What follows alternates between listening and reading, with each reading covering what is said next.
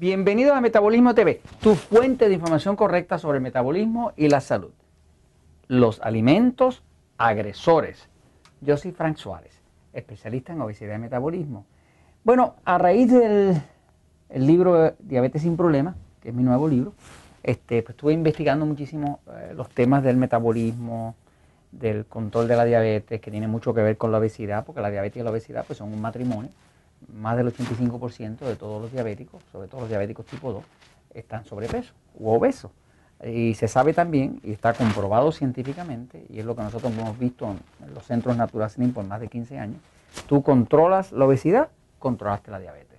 No controlas la obesidad, no controlaste la diabetes.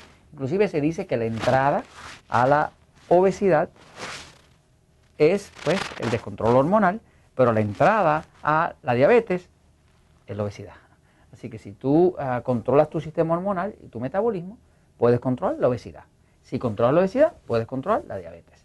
Eh, me envolví en el tema de investigar qué cosas hacen que la glucosa suba. Es cierto que cuando nosotros comemos demasiados carbohidratos refinados, pan, harina, arroz, papa, dulce, ese tipo de alimentos, que es lo que llamamos en el libro El poder de metabolismo, a alimentos tipo E, porque engordan, o en el libro Diabetes sin problemas le llamamos alimentos tipo E, porque son enemigos del control de la diabetes.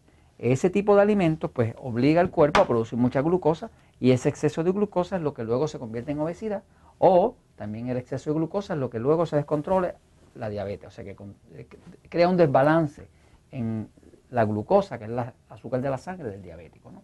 Tú quieres controlar la diabetes, tienes que reducir la glucosa. ¿Quieres controlar la obesidad? Tienes que reducir la glucosa. O sea que por donde quiera que lo mires, si quieres controlar la obesidad o quieres controlar la diabetes, tienes que reducir la glucosa. Eh, eso me llevó entonces a ponerme a investigar eh, el hecho de que ya había, hay investigación que afirma que hay alimentos que hacen que el cuerpo reaccione violentamente y que suba la glucosa aunque uno no haya comido casi carbohidratos. O sea, que no necesariamente la glucosa sube solamente porque usted coma arroz o maíz o papa o dulce o ese tipo de cosas. Usted puede pasar un buen susto, un buen mal rato y le sube la glucosa. La razón por la cual el estrés engorda es porque el estrés causa una respuesta hormonal y nerviosa que obliga al hígado a sacar la glucosa para afuera y esa glucosa cuando sube, pues le engorda. Y si es diabético, le descontrola la diabetes. Así que básicamente, si uno quisiera controlar la obesidad y la diabetes, tiene que controlar el estrés. Y uno de los estrés que existen eh, más ocultos es el estrés nutricional.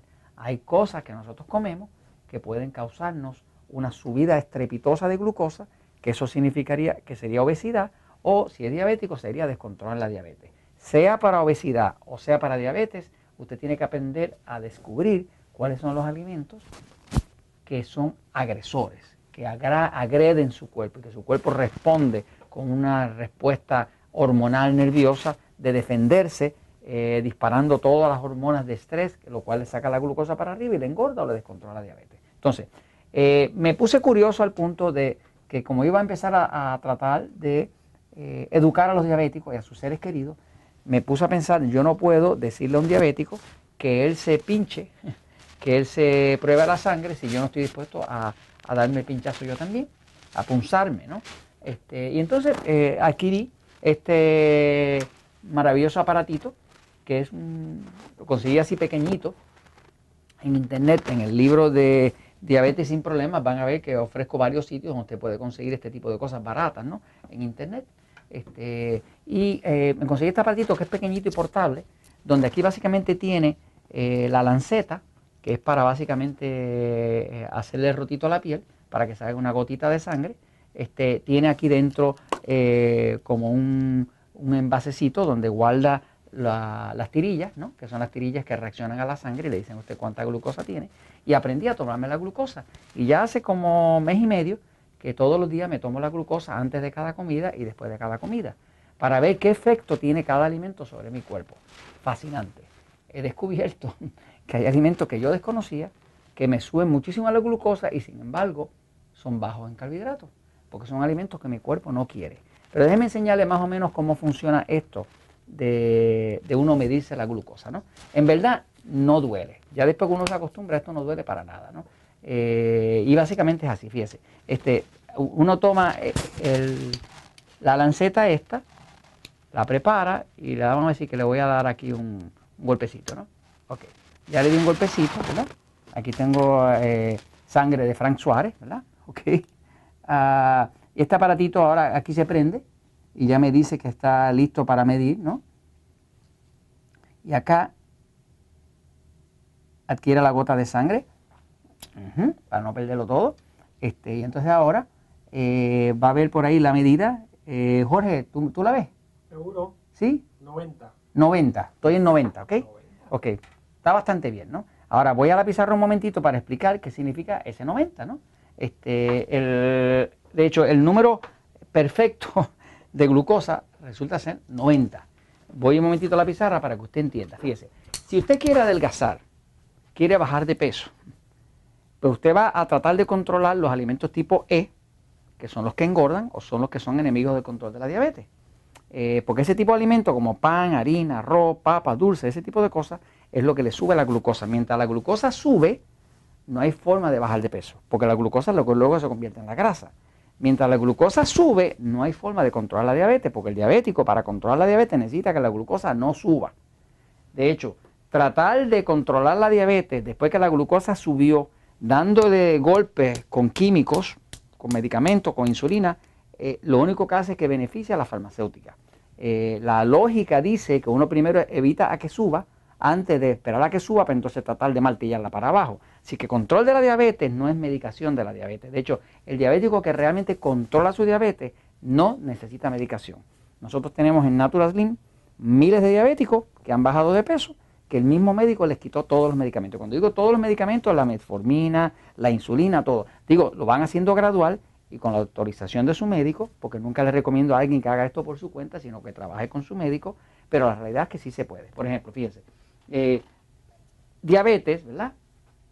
Diabetes se determina cuando uno llega a 130 miligramos por decilitro, ¿no? Ahora mismo, eh, ustedes vieron una medida mía de 90, ¿no? 70 miligramos por decilitro es el punto más bajo. Control de la diabetes es mantener la glucosa en este rango. Esto sería lo que es control.